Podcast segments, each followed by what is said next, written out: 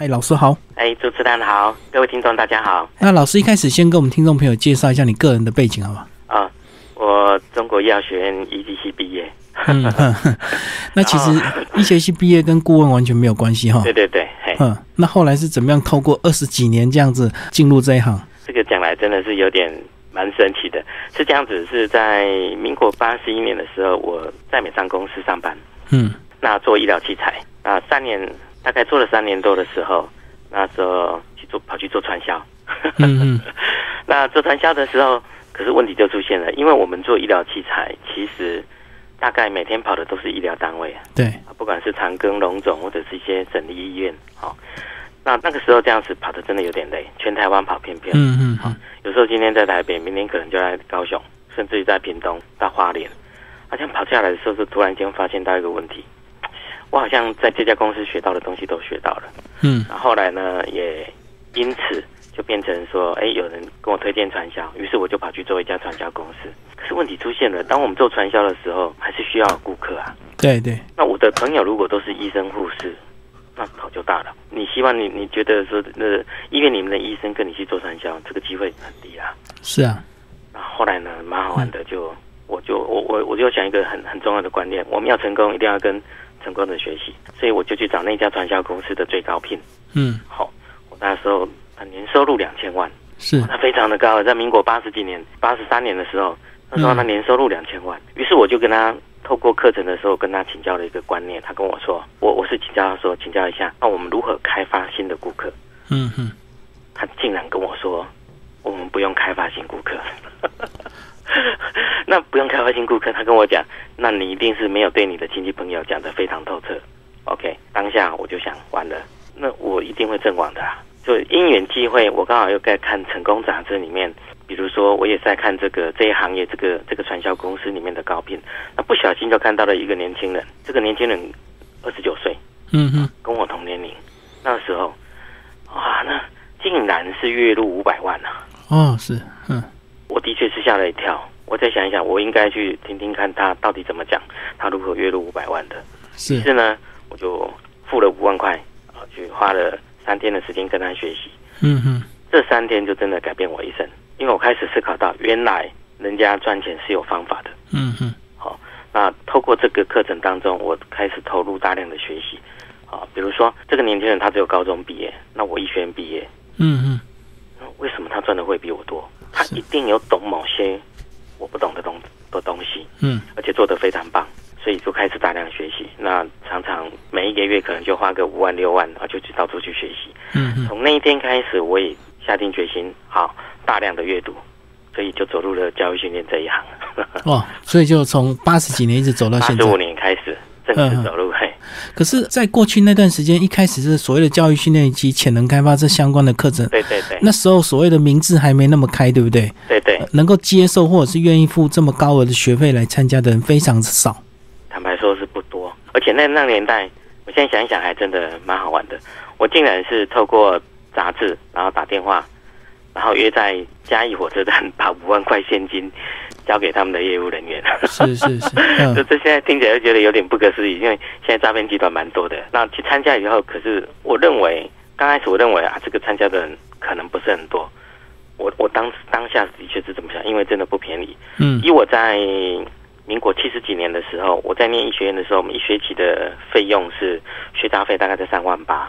那时候我也没有钱啊，我就想到一个问题：我如果去凑这个五万块，第我们前几期是五万块了，后来慢慢变成三天六万，好，那那结果就变成了我刚开始没什么钱，我就跑去跟我同学借。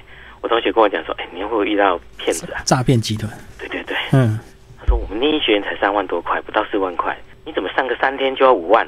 嗯哼。那我跟他讲说，我觉得他不应该，他不会是骗人的，因为这这本杂志非常有名啊，那时候是成功杂志，非常有名。我觉得这个机会很高，我应该去真的去学习一下啊。于是就到处借钱，就跑去 上了这个课。就去了课程里面，我吓了一跳，不是只有少数几个人上哎，我也会觉得说应该不是很多人啊。但市场进去的时候，发现到。里面竟然是两百个人一班呢，爆满！哇，这个真的很当下真的是很震撼，所以突然间会觉得说，想成功、渴望成功、渴望赚到钱的，的确是非常多的人。啊，上完三天，我就下定决心要留在这家公司学习。所以就加入这家公司。对对对对对，从 业务开从从来没有做过业务开始，开始从零开始学习，这是民国八十五年的事情了。哦，就开始推广课程，到现在自己成立学院这样子。嗯，到在我在我在这家训练机构待了三年，那我在第四个月就做到公司第一名嗯嗯嗯，全公司第一名。当中当然当中我学到非常多。我们我们那个年代真的是除了不断的要去推销啊，因为你要去训练自己，第二个要接受训练。所以在那个时候我待了三年以后，我才自己出来成立公司，才自己做教育训练。是，对。所以就三年前离开，就到现在这样子。对，中间我还有成立另外一家生物科技。那直到九十民国九十七年的时候，因为心律不整，严重的心律不整，然后去挂急诊，就不小心看到。呃住院检查的时候，不小心看到我的右侧有四颗肺部有四颗肿瘤，是，所以就 又开启了人生的另外一趟很奇怪的旅程。好像这个人生有时候常常会遇到这样的一个阶段，对不对？年轻拼命的冲刺，呃，不管是很积极的冲刺财富，或者是呃追求工作的一个成效，可是到了某一天，突然就发现，哎，身体好像有点状况了。那时候人生又会有新的改观，对不对？对对对。然后看财富又是不同的眼光了。其实。当下九十七年那一天，当医生宣布，他是先从急诊室里面，然后照个 X 光啊，发现了，然后通知通知住院那个那个台大心脏的那一科，然后他们看看完了以后跟我讲说，我觉得怪怪的，你可能要我帮你转胸腔内科。嗯嗯。那胸腔内科呢？X 光看完了以后就说，我我我以我的直觉，你可能还要再，可能不是很 OK 啦，我们再照一下电脑断层。所以电脑断层照完了，他当着我的面跟放射科主任这这样子互相沟通，然后直接就告诉我说，呃，依据我们十多年的经验，嗯，右侧那两颗可能有钙化的迹象是还可以，左侧那两颗一定是 abnormal。哇！你知道当下才二十四十二岁，对，那个感觉的确是不是很 OK 啊？嗯嗯嗯，突然间觉得说生命好像很脆弱，尤其是我是学医的，所以那时候他跟我讲完以后，就跟我说建议我最好立刻住院开刀动刀。嗯，对，因为趁他还小的时候，在这这两颗还小的时候，是不是赶快把它处理掉？可是那时候我我听完这个以后，我是的确吓了一跳，但是我并没有立即动刀，所以一般人可能就会立即动刀的。我就透过人脉，再到台中台中龙总，我就透过人脉开始请教他们，你们台中龙总最厉害的肺癌权威是哪一位？嗯嗯嗯，他就帮我介绍一位张医师。从那一天开始，我就跑到张医师那边去，啊，就继续追踪就对了。那后来呢，在那边追踪了四年，我大概都什么什么检查大概都做过了，不断的做检查。那直到四年以后。他看了所有的片子，他跟我讲一句话，说：“呃，恭喜你，你目前这四颗并没有多大的变化。嗯，但是我可不可以请教一下，你是不是有吃什么东西，或是有练什么气功？”我说：“我都没有。” 我说：“我每天就自己运用我自己潜意识的潜意识的运作。没想到，就这四颗肿瘤就跟我一直现在到现在和平共存。所以这四年就是因为你又去做了一些禅修，就对，然后再加上自己个人的潜意识这样子。对，那当下其实九十七年底。医生跟我这样宣布的时候，我也不晓得为什么，我就做了一个决定，把所有公司全部停掉，工作停掉。嗯，其实我想，这是任何人大概都可能有会这这些举动啦。因为你就像我们刚刚主持人跟我们讲的，你可能在你生命已经有危险的时候，大概就不会想赚钱了。对对对，嗯，可能我我那个时候的想法就想，我是不是应该让自己静下来，开始去思考这些细节？过去几十年来，是不是身体我们自己都太浮躁了？那那个时候我也不晓得为什么，我就很自然而然就来网络里面打两个字“静坐”，就就不小心看到了一个金色。那个时候对金色是没有概念的，真的没有概念。那个时候只想说，我对我我就想跟静坐。哎，他他写一个金色里面有免费静坐，嗯，就那我就跑去报名啊，没想到认识了呃中南禅寺的副住持，也是当时普明金色的住持啊，检查法师，就在那边当时跟他学禅修。好，学静坐。可老师，你个人是医学背景，那时候你为什么没有想要动刀？因为这个应该是趁这个肿瘤还很小，应该是马上动刀，马上切除是最快、最简单的方式啊。对，其实这是对的。一般正常来讲，如果你在肿瘤小的时候马上动刀，在西医的理论里面，哈，嗯，他们诶，大概就是你如果发现了，就是先把他的大本营拿掉嘛，所以开刀，开完刀以后呢，就接下来就是可能准备化疗，再来就是电疗。下来就是可能就是标靶。那故事是这样子哈，其实，在九十七七年底发现，九十八年我我开始去学禅修，那中间再来九十九年其实在四月二十七号，我爸爸也发现肺癌第三期。嗯嗯哦，那那时候我真的晴天霹雳，因为我自己也不敢让我爸爸知道，嗯嗯父母亲知道这件事情。到了七月底的时候，变成我太太啊、也生病，好、嗯那八月我我妈妈也腰椎骨折。哦，其实那一年我过得很痛苦，嗯因为嗯全家都生病了，你会觉得说怎么会这样子呢？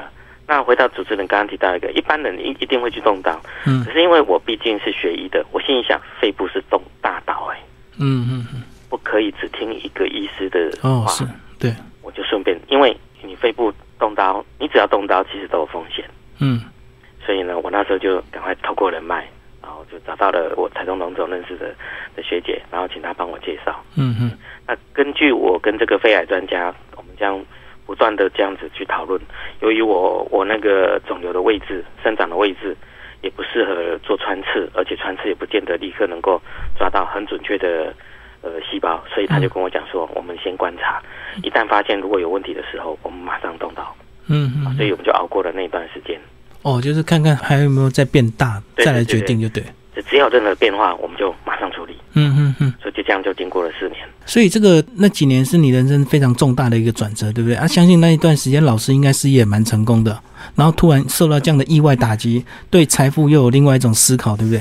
其实再往前推哈，发生呃，我心律不整，发现肿瘤是九十七年底。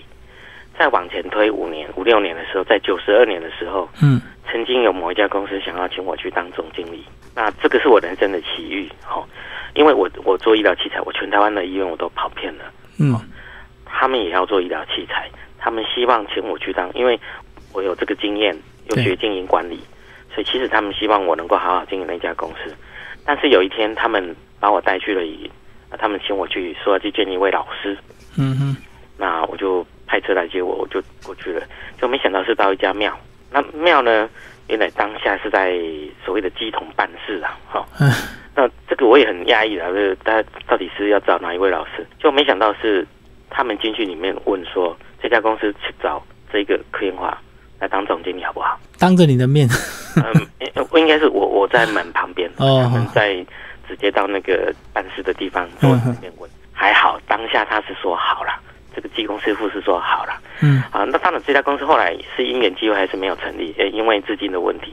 可是那天我就遇见了这件奇这件很奇怪的事情，就是他写的这那个技工师傅写的一个文，写了一个文，拿来送给我，因为那个那个鸡桶它是眼睛蒙起来的，呃，眼睛是闭着眼睛，对然，后用陶笔在沙子里面写，然后用我的名字写，写了一首祭文送给我。嗯嗯写了那个祭文，那我即使说句实话，他那时候送给我的时候，我也很讶异，因为他根本不应该知道我名字啊。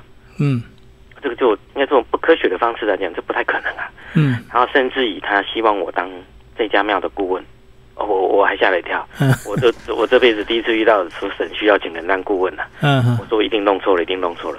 那他说没错没错，就是你啊、的确就是我。他用我的名字写说：科寿天命主德印，迎接元灵气脉药，华光霞彩瑞纳门，新生杏林玄灵有，信仰米子昌武士，奉行不语正先民。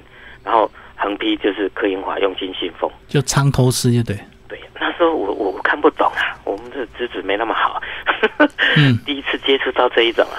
等那个等那位机统他退驾的时候，哦，那个省退驾的时候，那我就请教一下，啊、请教一下，那个这首这首祭文是什么意思？他说我是水电工，我没有念什么书的，这个不是我写的。哦，所以他没办法跟你解释，他说他不会，啊，完了，嗯。这是民国九十二年发生的事情，嗯。是因为我们真的不懂。因为我说句实话啦，是应该这样讲，我们就算念到医学院毕业，有时候在这方面的一些文言文上面或者是记文里面，它隐藏的意义并没有办法真的让人很透彻，对。因为里面有有说用禅玄法拱窍美，啊嗯窍美是什么？哇，我也不知道。心生性灵玄灵有，灵有是什么？我也看看不懂。嗯有些字甚至有都是古字，我们都看不看不懂的。可是呢，那时候我的确是学了很多方法，毕竟我们学经营管理嘛，啊，懂得行销、推销、服务、时间管理、领导统御，讲很多那懂得这些东西。嗯嗯，是因为看不懂，所以我就把这个文这样子，应该说，我就把它封起来，就暂时放到脑后，因为没有办法悟到。对，可是等到九十八年开始去普明金社去学禅修的时候，禅出现了，哇！我在那边就这样子学禅修，学了两年。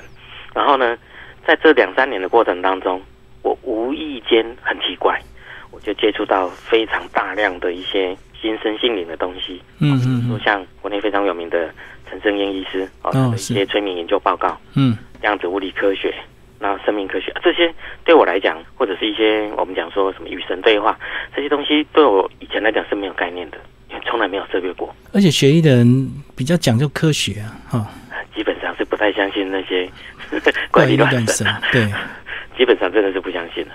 啊。结果那时候就因为这样子，哎，我开启了有很大很大的一些兴趣，开始去大量研究，就发现到人真的是有一些前世，嗯嗯。好、还有包括潜意识里面的一些很神奇的东西。于是禅也出现了，玄学的东西也出现了，方法我本来就有了，哦嗯。再加上心生性灵，那时候那时是第六年，那从九十二年发现，九十七、九十八年开始大量阅读这方面的资讯，那直到大概前两年，有一天的凌晨，大概睡觉睡到两点半，我突然惊醒，因为我在做梦的过程当中，我有浮现了一个画面，如何改变命运。就当天早当天两点半起床以后，我打开电脑，那我就赶快把这个，我很怕忘记，我就把这个所有的这个流程，我就把它写成了这个改变命运的一个流程图。没想到十二年以后，从九十二年他这个技工师傅写的这个文给我以后，对，十二年以后就因缘际会，我竟然开课，开了这个课程，要如何改变命运、脱胎换骨。啊，这个蛮神奇的。当然，这个过程当中绝对是我我在新我在上这个课程的时候，绝对是以一种所谓的叫科学的方式，我加入了一些玄学印嗯证嘛，你要印证嘛，对，那加入一些玄学的部分，哦，禅宗的东西，再上我自己学到的一些，过去花了几百万台币学来的一些所有的成功赚钱的方法，我都全部把它融会贯通。嗯嗯嗯，那，没想到就还受到蛮大家的喜爱。所以就一路开到现在这样子。对对对，嗯，当然详细的课程，相信老师的这个学院的说明都有。那老师刚刚也有提到一个重点，就是说其实你经历呃，不管从这个生病一直到接触一些玄学的东西，但是其实你个人也花了很多像所谓的真正世界级的大师去求教，去上他们的课，对不对？对，刚刚也讲了，花了好几百万，包括这个台湾的以及美国非常有名的大师，你都有上过，是不是？先简单讲一下你学习的一个过程，因为我相信这也是成就你现在非常重要的一个过程。其实在我书上里面有提到一个公式哈、嗯，这公式叫做最多人脉乘以最好的能力加态度等于对成功致富。那我们开始去思考一个问题哦，比如说任何一个人他要赚大钱，他的量一定要大。我曾经举例，我们以前一个课程是两百个人上，那最高收六万块，对，那两百个人收六万就一千两百万了。嗯也，就是说，这三天的课程总营收一千两百万。是，我刚刚有提到一个，我的老师，他一个月在民国八十几年的时候，我看到他的时候，他就已经月入五百万。那我们刚刚提到一个，他一个月如果只开一次课，是不是就是一千两百万对，营收？营收扣掉基本管销，他上课三天只发第一个一支圆纸笔、一本笔记本，对，然后八个便当，所以你全部的基本成本是属于很低的啦。嗯那扣掉给业务员的奖金，我估计大概可以赚个五万块。好、那我们就也不要说赚这么多好了，五万块乘以两百个人，他至少就已经有一千万以上了。那，怎么扣，一定有月入五百万呢？嗯嗯所以当下我真的吓一跳，也就是说，你任何东西你只要量大。我再我再举一个例子，很明显，我在书上也有提到的。我说我常常去做调查，哈，Seven Eleven 的有几间，Seven Eleven 有在卖那个那个茶叶蛋，我常常问大家，那茶叶蛋一颗，你觉得统一大概可以赚多少钱？应该至少一半吧。哎，大家大部分的人都回答可能三到五块，嗯是合理的。好，那我们先从一块开始。好，当然有的人跟我讲说赚七块啦，我我我我是笑笑说，基本上是很困难啦，因为你母鸡生蛋要不要用力？对啊，用力要也要吃饲料哎、嗯 你吃饲料，你要工作人员去捡，捡完了还要再清洗，清洗再运送，运送到再送到各个 seven 的分店，然后然后再用那个那个卤包下去卤，再开发票，怎么可能赚七块？这个有很大的困难啊！对赚三五块我都觉得不容易啊。好，那，我们嗯就先从一块钱开始看。那 seven 有几间？全台湾就有五千间呢，那这量很大哎、OK，那 seven 一天二十四小时营业，二十四小时营业，全台湾有五千间。我我举一个资料哈，我这个资料是很多年，大概是十多年以前的资料。那为什么会举十多年？因为我都我我上课的时候，我在演讲的时候，我强调都是证据啊。比如说台湾 Seven Eleven 创新型教学这本书里面就提到，那时候就提到他们 Seven 本来是 Seven Eleven 是从早上七点开到晚上十一点，那现在变成二十四小时营业，是啊这个部分就很多人很少人会知道了。为什么会变成二十四小时营业？一般人都会想说啊，因为晚上生意很好嘛。是第一次呢？第一次怎么来的？第一次其实真正的原因是因为电卷门拉不下来。意外，对，嗯哼所以他当我看到这一段的时候，就有提到一个给我很大的感触了。感触就是说，当你遇到困境的时候，有没有可能是老天爷在暗示你要改变了？嗯哼，就那一天，他们用尽了各种方法，因为店长要赶着搭公车回家，啊，区组长用尽各种方法，就就没有办法把电卷门拉下来。就我发现到晚上生意非常好，所以决定就开始这样子，就晚上来试营业，啊，跟总部反映。好，那我们刚刚提到一个问题哈，如果说今天我有五千家，那我们二十四小时营业，北到基隆，南到以前的垦丁福华的地下室有一间 seven，只要他们不忙的时候，我都会请教一下，你们一天大概可以卖几颗？那当时的电，那类似大同电锅这样子，你你一锅大概五十颗以上啊，一有五十颗以上。那他们平均的结果是七十八颗，那一个月有三十天，一年十二个月，这样就卖一亿颗。那我们刚刚提到了，你卖一亿颗是赚一块哦，那对如，果赚三块就是赚三亿哦，三亿，嗯那如果赚五块就是五亿哦。嗯，也就是说，量大是成功致富最重要的关键。但是我的想法哦，所以我卖很便宜的，我不管卖多贵的，我只要量大，那就可以赚钱了。可是问题又出现了，它量要怎么大？所以这所有中小企业他们面临最大的问题就是，那我量如何大？于是我就开始去深入研究，我花了二十年的时间开始讲影响量大的所有原因，哦，我就把它一一写出来。所以其实赚钱有时候或是成功，似乎并不是那么简单呐、不是说单纯的我今天我我今天 OK，只要把它卖得很多，你学的再多的方法，那有没有可能你漏了一个方法，突然间你可能就你这家公司可能就不像以前营业额大幅度下降，这都是有可能的。那我们再提到一个问题，刚刚刚刚讲到我为什么会去开始学这些东西，啊，跟跟这些世界顶尖的人学，在我的老我跟我老师学习的时候，我就发现到一个关键，也就是说，我们如果跟一般的人学习，那我们得到的只是一般的结果。嗯，对，但是如果我今天是跟顶尖第一名的人学习呢，那再让至少第一名讲出来的，一定有很高的比例，应该是说他讲的大部分是对的。是，大部分我们不敢讲百分之百，因为每个人状况是不一样。所以，假如我能够跟世界最顶尖的学习，我来用在我身上，那是不是我成功的机会就比较高？所以这就是开启了我开始大量的学习，跟这些世界顶尖，比如说安东尼罗宾，或者是说世界行销大师亚布罕，我跟这些人学习，我开始研究他们的东西，我就觉得他们真的是天才，真的是天才。所以就开始学，学了以后，那我们就要做了。对，哦，就去使用它。可是我又发现到了，很多人都去学习啊啊，比如说我再举个例子，呃，过去我们民国八十几年的时候，我们老师很厉害，哇，风靡全台湾。那这么厉害的高手，他今天上的课一次都两百个人上，嗯甚至以最高纪录哦，我缴六万块还要排队排三个月才能上课，哎，这是不是很可怕嗯，这是真可怕，这是你你有钱还上不到哎。是，那时候呢，我我刚刚提到一个，我要量大，那我就跟这些大大师学习。好，那当下我帮他估算过了，你你上他课的人最少都有好几千人啊。好，那我的老师也是跟世界顶尖学习啊，啊，他教的非常好。可是问题出现了，是不是自己去学了，他、就会使用？我们我们老师教我们的东西，我们就会吗？好像好像不见得哈、对，一样一堂课两百个人上，可是就会产生很多的结果，两百种结果。对，所以如果说我当那时候就在思考这个细节了，为什么这么多人学啊？那他不会使用，一定有问题啊。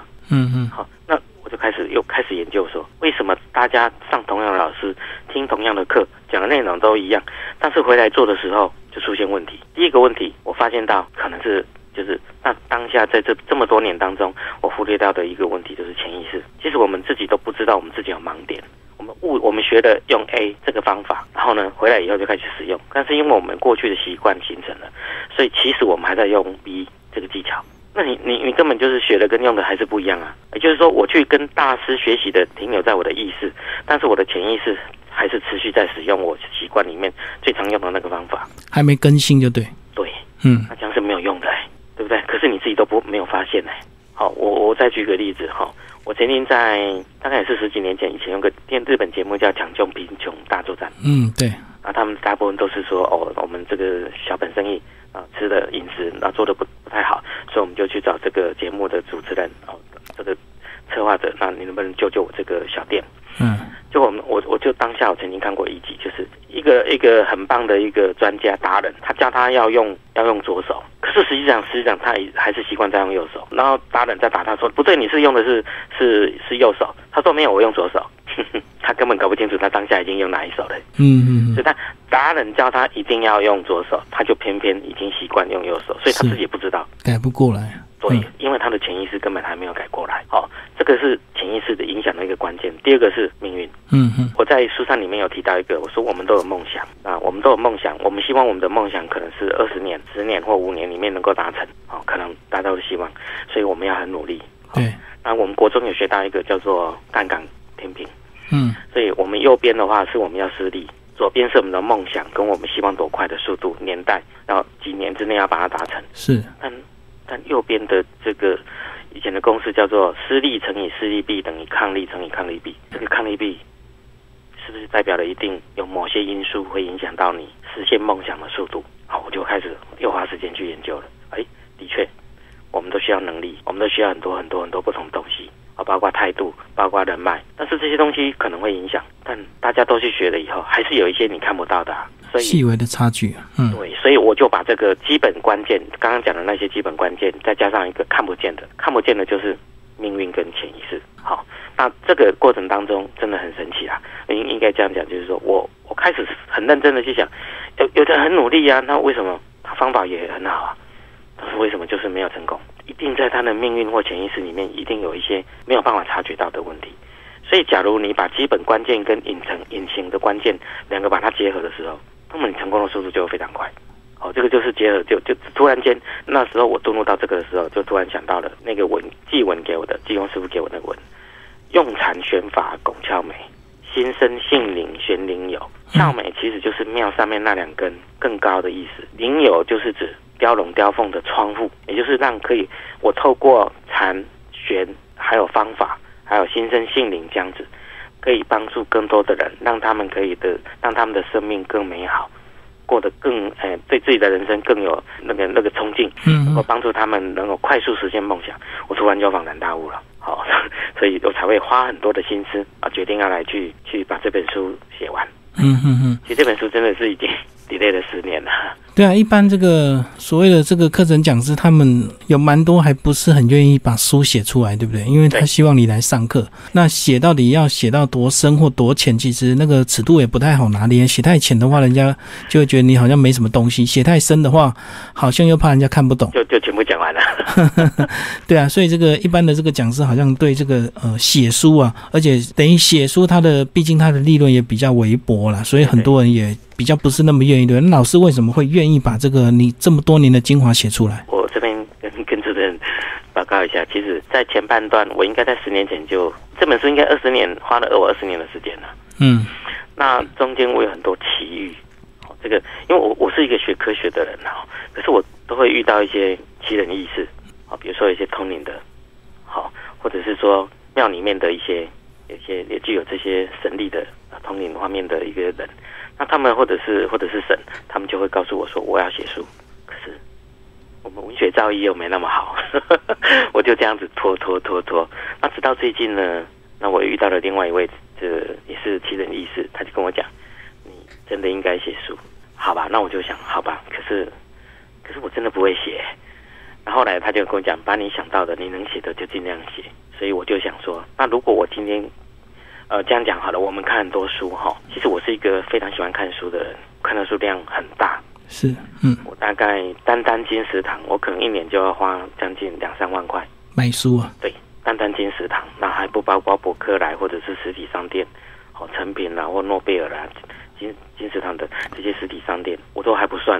说我一年花的书大概初我初步估计一定有四五万以上。那我大量的阅读，我发现到一个问题。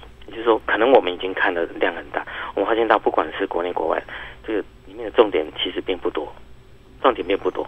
那你就必须要把它整合。那整合坦白说不容易哦。我我我是有悟到一个观念的哈，就是比如说我们我们现在住的房子，那么最重要的一定是地基嘛。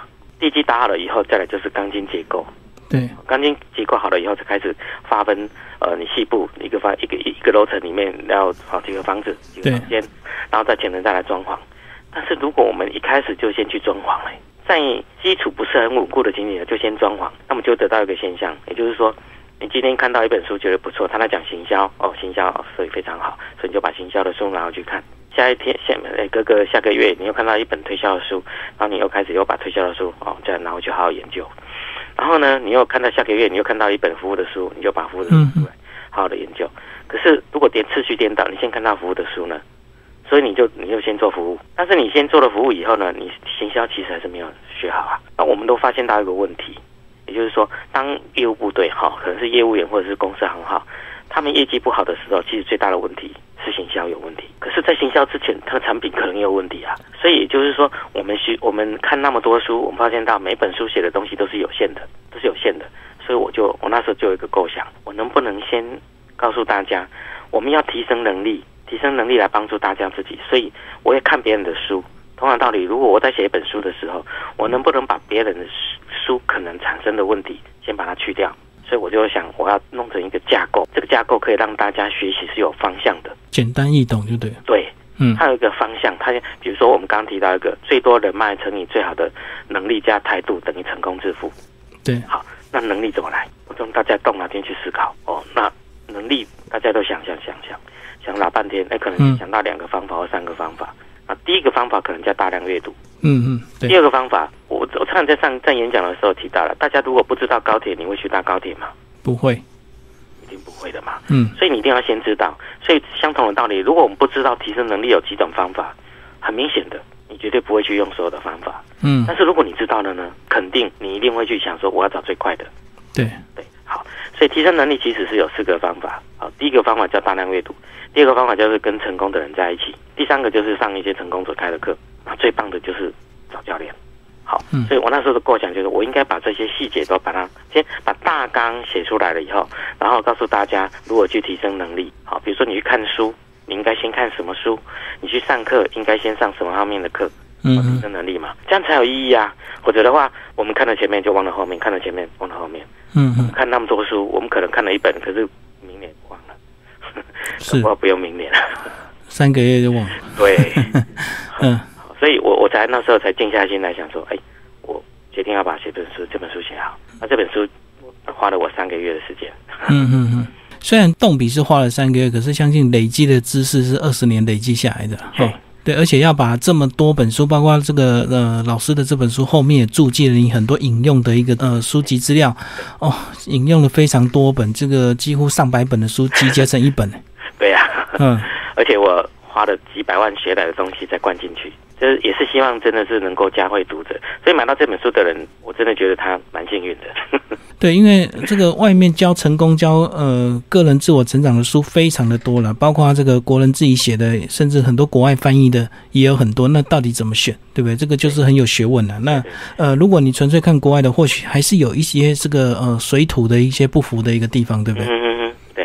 因为毕竟国外的方法跟我们这个呃台湾的风土民情还是有一些差距，这样。所以说我我当初的构想就是，当然因为我们实在是文学造诣没那么好，所以我尽量用比较平顺的方式口语，大家都看得懂的。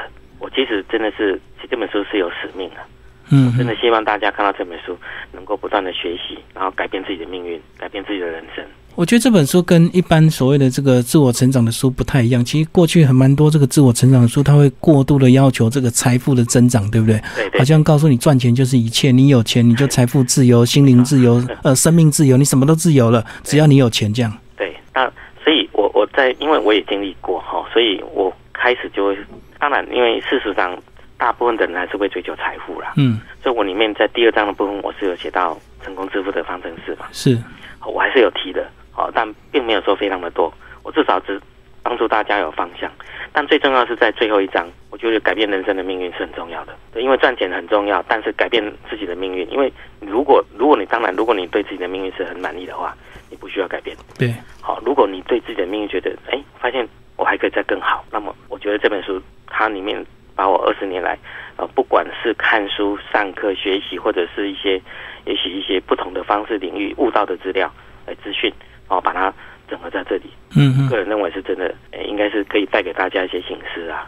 所以最后一个章节就告诉我们，这个驾驭潜意识，改写未来。对，并不是所谓的赚钱才能够改写，其实还是有很多方法，或者是说我们赚了钱，我们到底要怎么样有意义的活下去这样子。对对，嗯，因为我相信很多人这个追求财富，可是到了一定年纪，你就突然发现，好，生命还是很脆弱，对不对？包括老师过去走过这一段，这个好像再多的钱，有时候也救不回来你的命或你的病这样子。基本上肺癌大概都一年多，嗯嗯，大概就走了。所以我我自己也蛮庆幸，说老天爷也许就是希望我能够把这些观念把它传承下去，嗯嗯，所以才让我呢可以没事平安度过。当然也我也用到了潜意识的方法啦，哈、嗯市面上潜意识的书非常多，但是我发现到大家大家写的都是片片段段，对都没有整合。这个是可以将来有机会的话，我可以再分享潜意识更深入的。嘿透过这本书，等于是呃老师的一个开始，然后后续如果老师还有更多的时间的话，也可以，其实更多领域可以写，对不对？我我我我自己呃我自己的学员跟我讲，应该可以写二十本了。嗯嗯嗯，包括你这二十年的奇遇也是很精彩的一个故事，都没有写在里面，只有一只有一小部分而已。我这真的是人生的境遇，有时候是真的不可思议啦。啊，我以我学科学的，我自己介入这个，很多人刚开始会很压抑啊，真的很。嗯嗯我但我会希望说，如果将来有机会的话，我能够把这个更细的部分哦，透过课程也好，透过透过书籍也好，再来跟大家分享。那这本书呢，另外还有个重点，我要请老师再稍微这个跟大家提醒一下，本书独家附赠 肯丁福华饭店 一个升等的一个专案，呃所以老师跟这个肯丁福华饭店是怎么样的因缘，然后包括认识他们总经理这样。这个跟大家报告一下，呃，在民国八十几年的时候，因为因为我常常那时候会想要去垦丁去度假，那以前都只有住隔壁凯撒嘛，好、嗯嗯，就有一天就突然发现到，哎，隔壁在盖饭店，新的饭店，对对？对对，哦，我们。那那你住过五星级啊，你会觉得五星级饭店还蛮棒的。结果呢，那好了，回来以后我就开始，隔年我就要去住的时候开始打电话去，啊，这家饭店叫肯丁福啊度假饭店，嗯嗯，结果我就开始打电话进去，但电话一定有总机接嘛，是啊，总机一接，突然间，那我就说对不起，可以帮我接订房主啊，我要订房。结果接都接不过去哦，电话转过去以后就一直通话中，通话中哦。嗯嗯，然后呢，又回来总机，总机就直接告诉你说，啊，不好意思，电话现在电话通话中，忙线中就对了，哦，对，忙线中，很多人在订，然后再拨。就那天我打了七通，哎，嗯都接不进去，一个下午打了七通，我心里就想，我这家饭店生意这么好。后来呢，那那一年就没住了。那第二年呢，人很奇怪哈、没有住到，心里都会觉得就偏要住就对 怪怪的。所以隔年呢，我又继续打，就打也是一样的情形一直发生，到打到第六通结束了，第七通我心里想，哎，我一直在做同样的事，我是不是应该改变一下，换其他地方好了？对，所以我就说，哎，那个那个总机小姐，你帮我接柜台好了。嗯服务单服务中心好了，所以他帮我接到柜台。我说我是我我是谁谁谁，那我现在现在是下午一点，那到六点的时候我都在办公室啊，我留下我的电话，我要订房，方便的话是不是请订房的人通知我一声啊，跟我联络一下。结果等到六点半，你再再看有没有人跟我联络，没有，他们太忙了，都没有人跟我联络，嗯都没有人跟我联络，那我就想说，哇，这这什么什么什么五星级的大公司大饭店了、怎么这么厉害？这么，我那时候就当下觉得，其实心里面还是有点不愉快啦。有点愤愤不平？因为你也觉得他的服务可能不是很好，就我就随手带了一本书，然后就进去洗手间，哎不小心就发现了这本书刚好是在讲服务，嗯然后呢，他就他就里面就提到，他就说他从美国东岸飞到西岸，他是一个气管顾问公司的的老板，他从东美国东岸飞到西岸，结果他付头等舱的钱椅子坏掉了。你知道在飞机上面，如果椅子坏掉，那就很好玩了，那他都不能坐了，坐的不舒服啊。对，所以他就回来以后，他就写了一封信啊，给他们的总经理，这家航空公司的总经理。嗯嗯没想到，没想到总经理真的有回他信，好，而且付给他一个一个 VIP 卡。嗯所以我出来就想，那我是不是应该来写个信？抱怨一下就对，对对对对对，我就写了一封信。如果是我的话，那我遇到的这个状况，它可能内容产生的原因是什么？也就是这家公司，因为我们一直打不进去嘛，对那，么团队发生了什么事，可能产生的原因就用快递寄给总经理。所以那时候还真的是用手写，对，我是手写，那时候网络还不发达，是那我也不用，我写信几乎都用快递。哦，也不用平 当心嘛，你收到一封信是快递，就觉得很奇怪嘛。结果那总经理真的接到，哎，昨天马上亲自回我，好、嗯。马上亲自回我电话，是。因为，他他告诉我，哎，他觉得可能我应该是在某个领域里面的老师什么之类的，他给他一些建议，他觉得哎蛮不错的，嗯嗯于是他邀请我正式邀请我到他们公司，好，那我们就去他们公司，也第展开第一次的一个机因缘机会的见面，然后再加呃演讲，后来就变成他们的顾问。是是是。这本书呢，那因为我我我目前也是肯定富啊饭店的。